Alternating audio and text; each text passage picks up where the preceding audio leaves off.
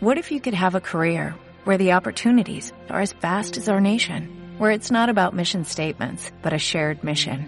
At U.S. Customs and Border Protection, we go beyond to protect more than borders, from ship to shore, air to ground, cities to local communities. CBP agents and officers are keeping people safe.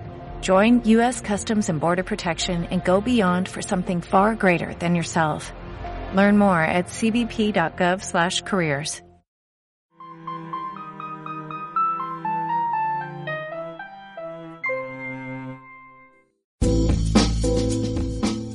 Estás escuchando Pacífico Podcast. Hola, ¿cómo están? Mi nombre es Oscar y les doy la bienvenida a Pacífico Podcast. Desde ya te aconsejo que pongas mucha atención a este episodio porque, junto a nuestra psicóloga y psicoterapeuta María Chelín Vera, hablaremos sobre autocrítica, superación, propósito de vida y todo aquello que implica hacer un balance personal. Lo cierto es que todos tenemos planes y expectativas para este 2021.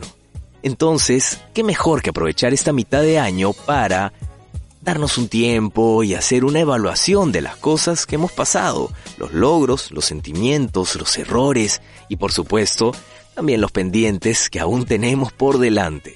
Recordemos que lo bueno de toda evaluación personal es que permite conocernos mejor, pero también nos hace darnos cuenta de cómo estamos realmente y así podemos reafirmar o quizá cambiar nuestros objetivos futuros. Ahora, lo que no está tan claro es qué rasgos o aspectos de nosotros mismos debemos analizar cuando hacemos este balance. Esto nos dijo nuestro especialista. Hay varios aspectos importantes.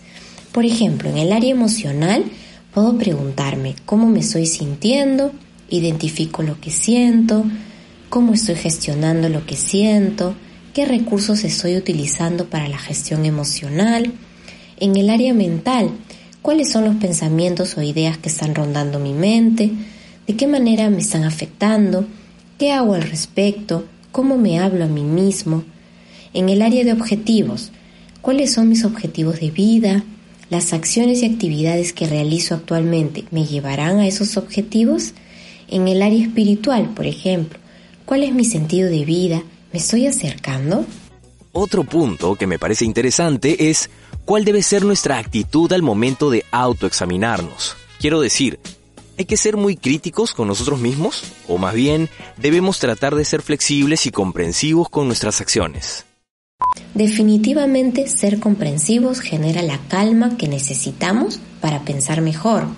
La autocrítica excesiva bloquea el proceso de pensamiento ya que genera mucho disconfort y también activa la culpa.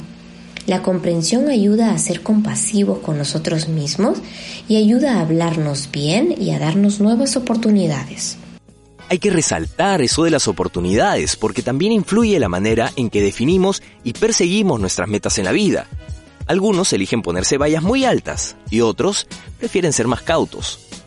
Le consultamos por eso a nuestra psicóloga si nos podía recomendar algún ejercicio o dinámica para que cada uno pueda plantearse objetivos realistas que pueda ir midiendo poco a poco.